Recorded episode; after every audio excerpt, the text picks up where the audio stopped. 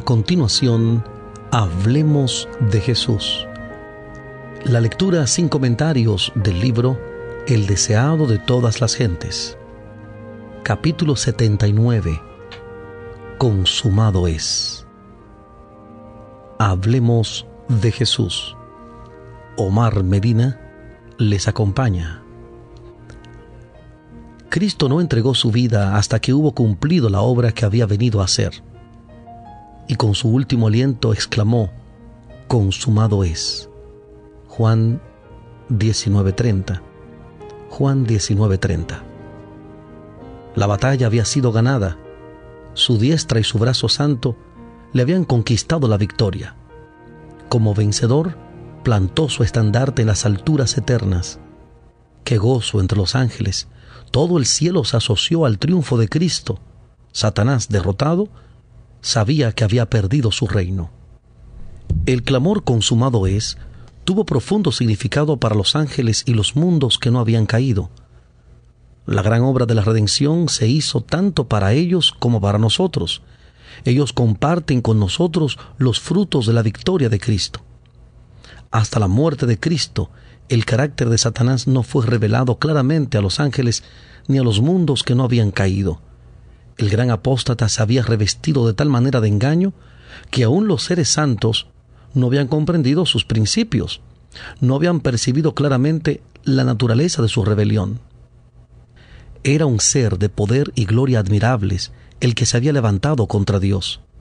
Acerca de Lucifer el Señor dice, Tú echas el sello a la proporción, lleno de sabiduría y acabado de hermosura. Ezequiel 28:12. Ezequiel 28:12.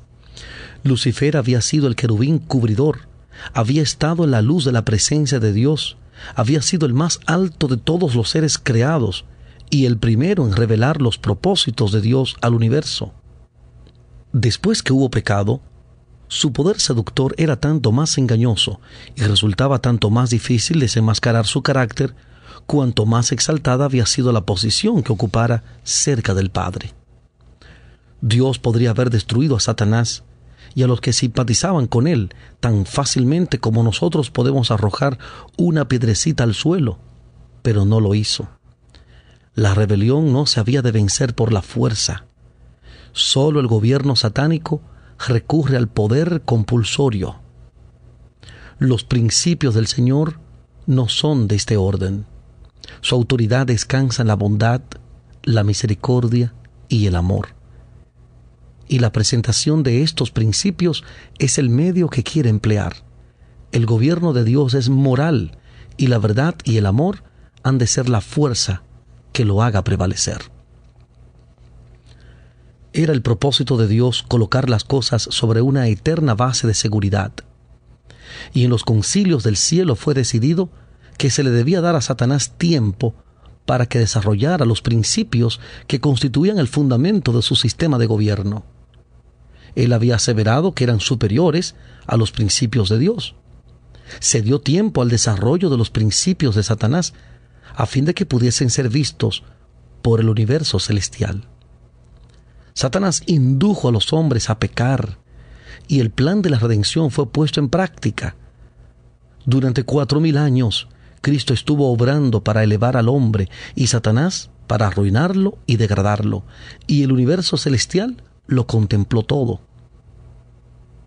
Cuando Jesús vino al mundo y el poder de Satanás fue dirigido contra él, desde que apareció como niño en Belén, el usurpador obró para lograr su destrucción. De toda manera posible, procuró impedir que Jesús alcanzase una infancia perfecta, una virilidad inmaculada, un ministerio santo y un sacrificio sin mancha, pero fue derrotado no pudo inducir a Jesús a pecar, no pudo desalentarle ni inducirle a apartarse de la obra que había venido a hacer en la tierra. Desde el desierto al Calvario, la tempestad de la ira de Satanás le azotó. Pero cuanto más despiadada era, tanto más firmemente se aferraba al Hijo de Dios de la mano de su Padre y avanzaba en la senda ensangrentada. Todos los esfuerzos de Satanás para oprimirle y vencerle no lograron sino hacer resaltar con luz más pura su carácter inmaculado. Todo el cielo y los mundos que no habían caído fueron testigos de la controversia.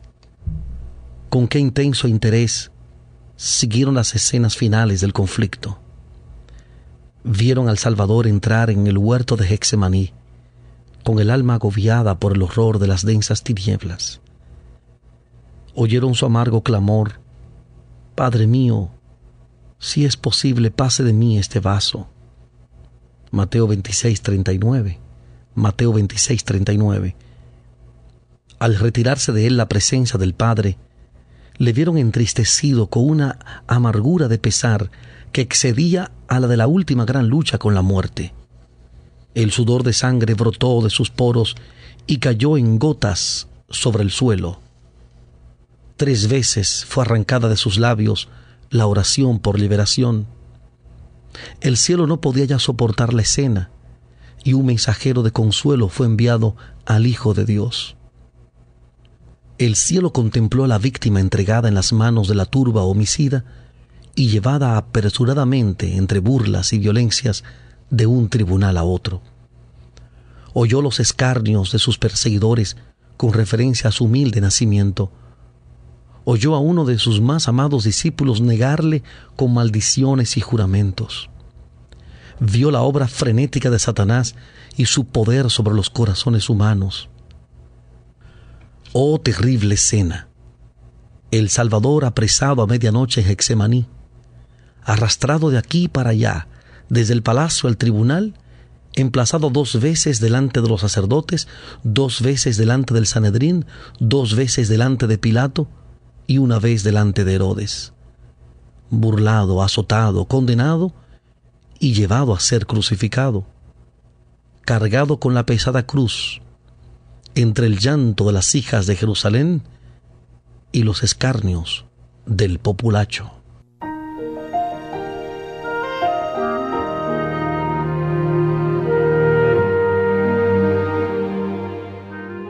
Estamos presentando la lectura sin comentarios del capítulo 79 del libro El deseado de todas las gentes.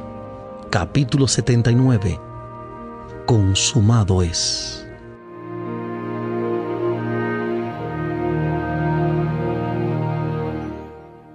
El cielo contempló con pesar y asombro a Cristo colgado de la cruz, mientras la sangre fluía de sus sienes heridas y el sudor teñido de sangre brotaba en su frente.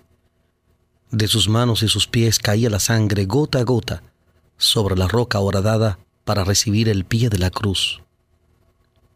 Las heridas hechas por los clavos se desgarraban bajo el peso de su cuerpo. Su jadeante aliento se fue haciendo más rápido y más profundo, mientras su alma agonizaba bajo la carga de los pecados del mundo. Todo el cielo se llenó de asombro cuando Cristo ofreció su oración en medio de sus terribles sufrimientos. Padre, perdónalos, porque no saben lo que hacen. Sin embargo, allí estaban los hombres formados a la imagen de Dios, uniéndose para destruir la vida de su Hijo unigénito. ¡Qué espectáculo para el universo celestial! Los principados y las potestades de las tinieblas estaban congregados en derredor de la cruz, arrojando la sombra infernal de la incredulidad en los corazones humanos. Cuando el Señor creó estos seres para que estuviesen delante de su trono, eran hermosos y gloriosos. Su belleza y santidad estaban de acuerdo con su exaltada posición. Estaban enriquecidos por la sabiduría de Dios y ceñidos por la panoplia del cielo. Eran ministros de Jehová. Pero ¿quién podía reconocer en los ángeles caídos a los gloriosos serafines que una vez ministraron en los atrios celestiales? Los agentes satánicos se confederaron con los hombres impíos para inducir al pueblo a creer que Cristo era el príncipe de los pecadores y para hacer de él un objeto de abominación.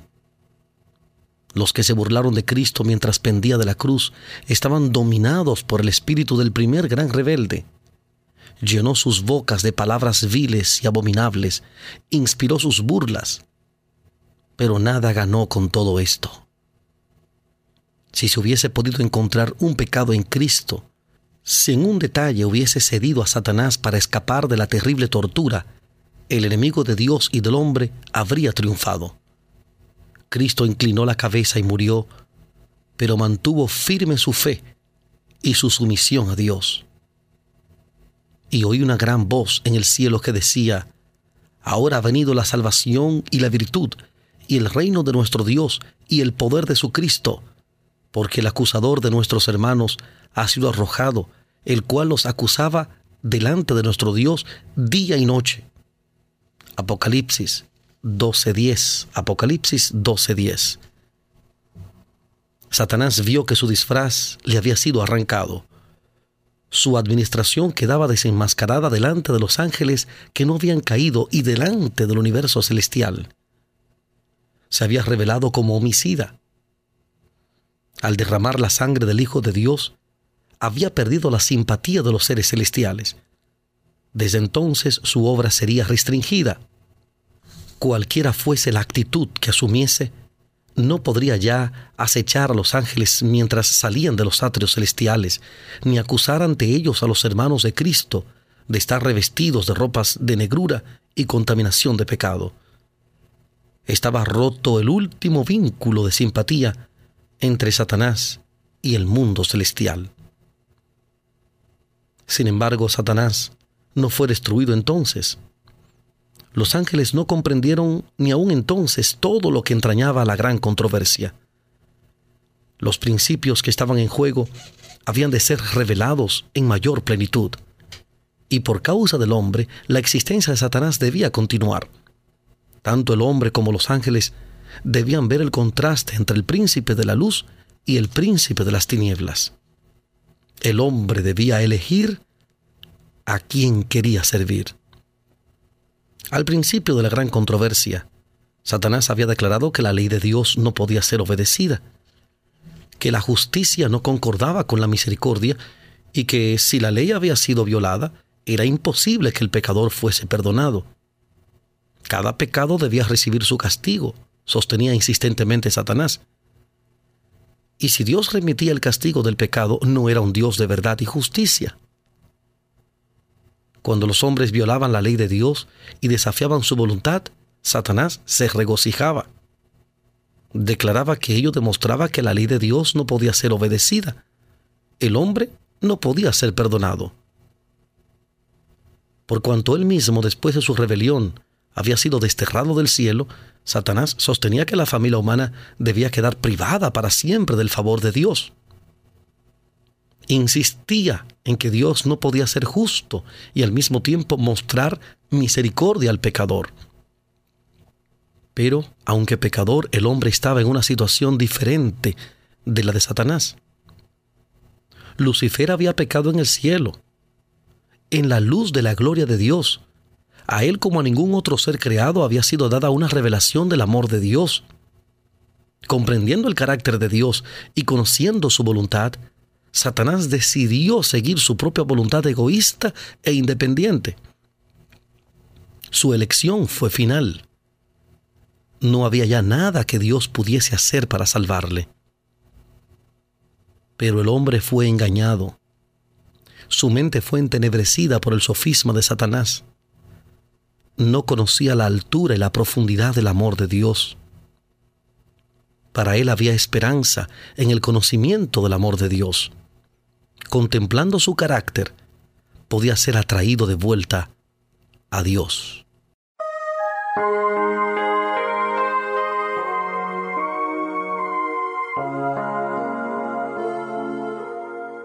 Estamos presentando la lectura sin comentarios del capítulo 79 del libro El deseado de todas las gentes. Capítulo 79. Consumado es. En Hablemos de Jesús.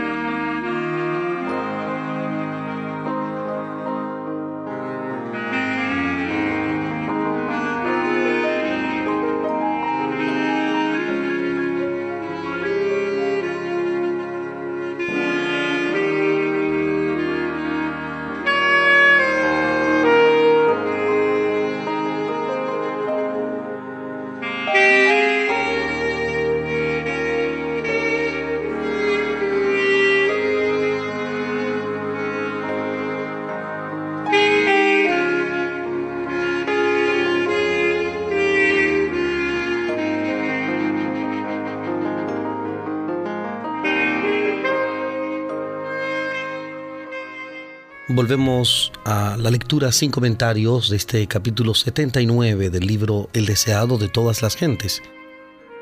Capítulo 79. Consumado es.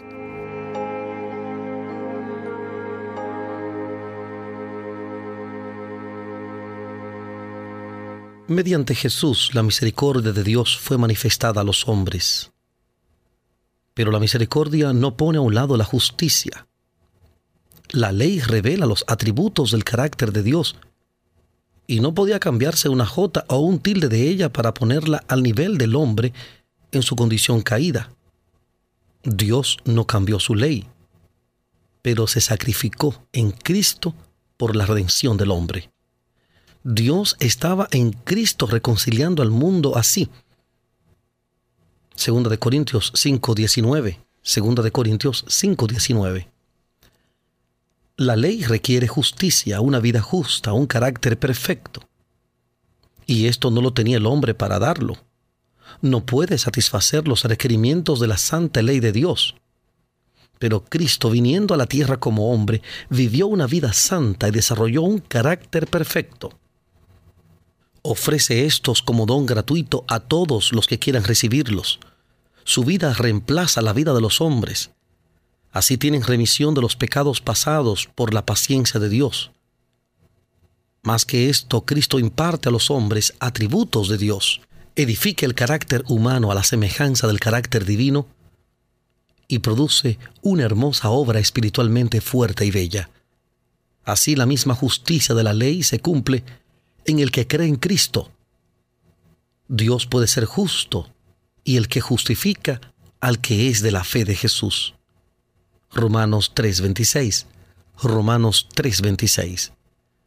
El amor de Dios ha sido expresado en su justicia, no menos que en su misericordia.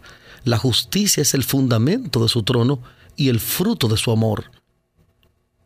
Había sido el propósito de Satanás divorciar la misericordia de la verdad y la justicia. Procuró demostrar que la justicia de la ley de Dios es enemiga de la paz. Pero Cristo demuestra que en el plan de Dios están indisolublemente unidas. La una no puede existir sin la otra. La misericordia y la verdad se encontraron. La justicia y la paz se besaron. Salmo 85.10. Salmo 85.10. Por su vida y su muerte, Cristo demostró que la justicia de Dios no destruye su misericordia que el pecado podía ser perdonado y que la ley es justa y puede ser obedecida perfectamente. Las acusaciones de Satanás fueron refutadas. Dios había dado al hombre evidencia inequívoca de su amor. Otro engaño iba a ser presentado ahora. Satanás declaró que la misericordia destruía la justicia, que la muerte de Cristo abrogaba la ley del Padre. Si hubiese sido posible que la ley fuera cambiada o abrogada, Cristo no habría necesitado morir. Pero abrogar la ley sería inmortalizar la transgresión y colocar al mundo bajo el dominio de Satanás. Porque la ley era inmutable, porque el hombre podía ser salvo únicamente por la obediencia a sus preceptos, fue levantado Jesús en la cruz. Sin embargo, Satanás representó como destructor de la ley aquel mismo medio por el cual Cristo la estableció. Alrededor de esto girará el último conflicto en la gran lucha entre Cristo y Satanás.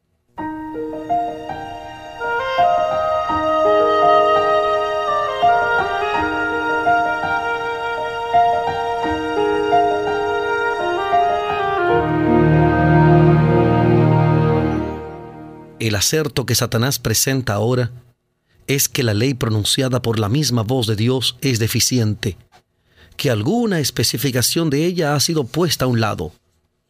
Es el último gran engaño que arrojará sobre el mundo. No necesita atacar toda la ley. Si puede inducir a los hombres a despreciar un precepto, logra su propósito. Porque cualquiera que hubiese guardado toda la ley y ofendiere en un punto es hecho culpable de todos. Santiago capítulo 2, versículo 10. Santiago 2.10 consintiendo en violar un precepto, los hombres se colocan bajo el poder de Satanás. Sustituyendo la ley de Dios por la ley humana, Satanás procurará dominar el mundo.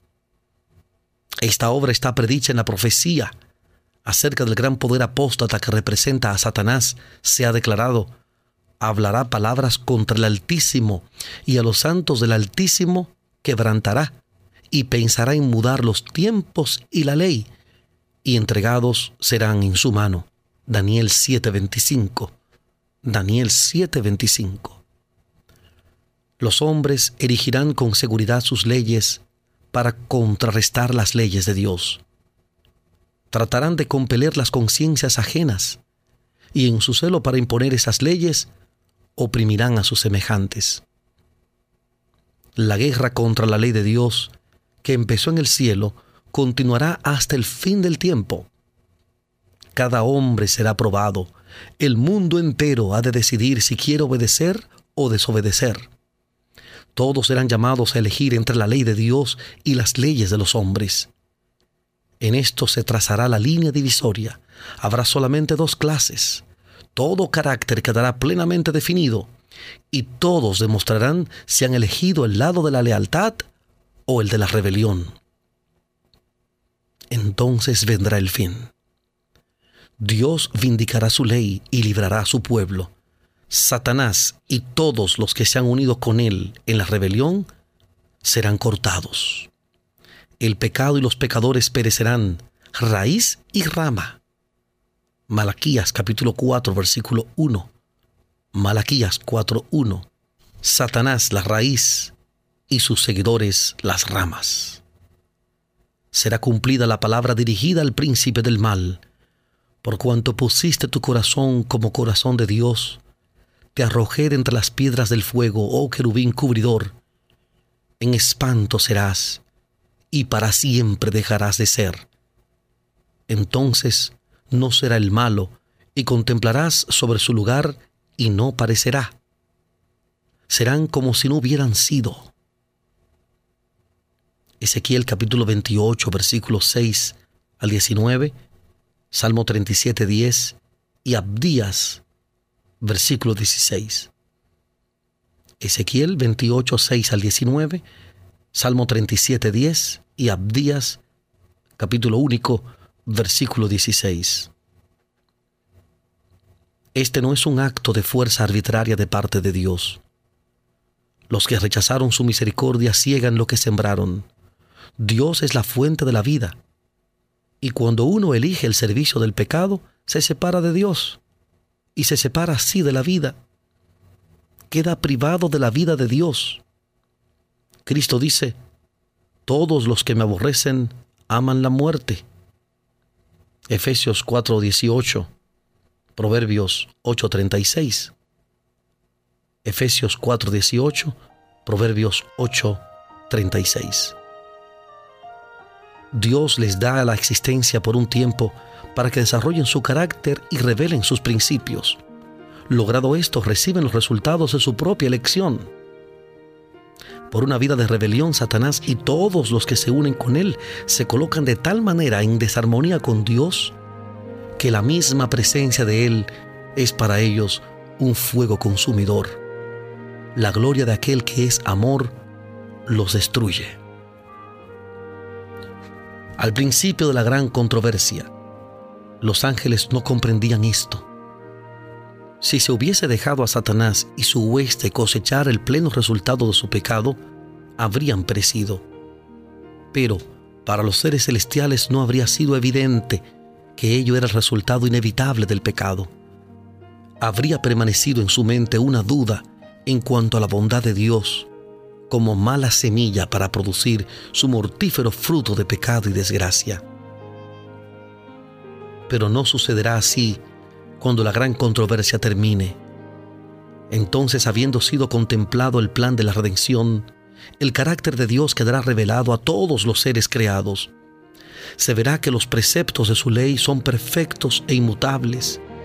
El pecado habrá manifestado entonces su naturaleza, Satanás, su carácter. Entonces el exterminio del pecado vindicará el amor de Dios y rehabilitará su honor delante de un universo compuesto de seres que se deleitarán en hacer su voluntad y en cuyo corazón estará su ley. Bien podían, pues, los ángeles regocijarse al mirar la cruz del Salvador, porque, aunque no lo comprendiesen entonces todo, sabían que la destrucción del pecado y de Satanás estaba asegurada para siempre, como también la redención del hombre y el universo quedaba eternamente seguro. Cristo mismo comprendía plenamente los resultados del sacrificio hecho en el Calvario. Los consideraba todos cuando en la cruz exclamó, consumado es.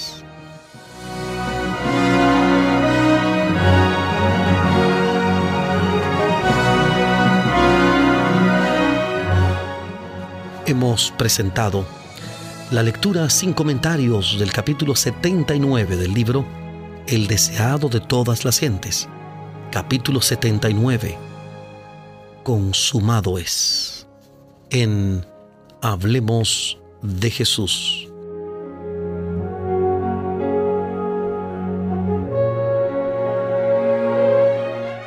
Omar Medina les agradece la fina gentileza de la atención dispensada que Dios les bendiga.